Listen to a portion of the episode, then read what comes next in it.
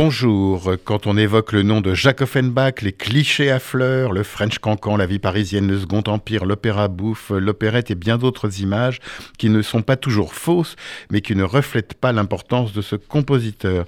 Si j'en parle aujourd'hui, c'est parce que jusqu'au 9 janvier prochain, le théâtre des Champs-Élysées à Paris présente une version inédite de la vie parisienne dans une mise en scène de Christian Lacroix avec une pléiade d'excellents chanteurs.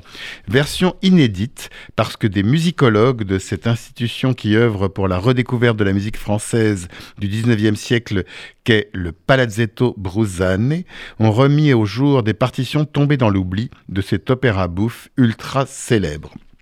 Offenbach est au sommet de sa gloire lorsqu'il écrit La vie parisienne, ce miroir de la bonne société parisienne. Sur un livret du duo Meillac et Alévi, les auteurs du livret de Carmen, il compose une suite d'airs enthousiasmants. Le Palazzetto Brusané propose la redécouverte de la version originelle de cette vie parisienne telle qu'elle avait été imaginée par son auteur en 1866.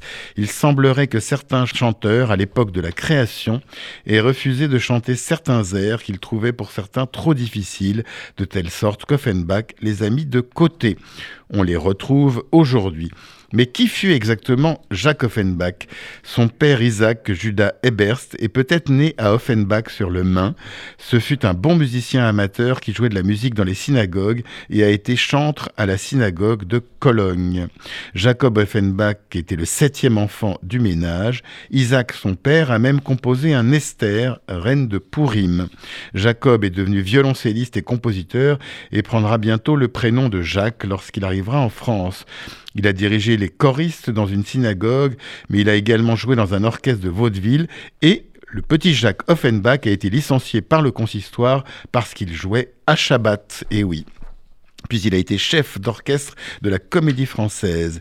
Il va se convertir au catholicisme dix ans plus tard pour se marier sans se renier, mais sans aucun état d'âme.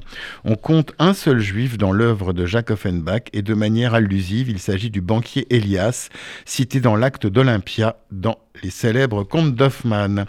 On pensera à tout cela en allant écouter au Théâtre des Champs-Élysées cette vie parisienne, symbole d'un certain Second Empire dont Jacques Offenbach fut le chantre tout en le parodiant. Et on n'oubliera pas non plus d'écouter Orphée aux Enfers, La Péricole, La Grande Duchesse de Gerolstein, La Belle Hélène, Les Contes d'Hoffmann, Les Brigands et bien d'autres. Et on n'oubliera pas non plus que même le grand Gustave Mahler a dirigé du Jacques Offenbach, et oui, Les Contes d'Hoffmann en 1901. Bref, un bonheur toujours renouvelé que d'écouter la musique de Jacques Offenbach. Et quant à moi, j'aurai le plaisir de vous retrouver dimanche prochain pour une nouvelle interview. Bonne journée sur RCJ.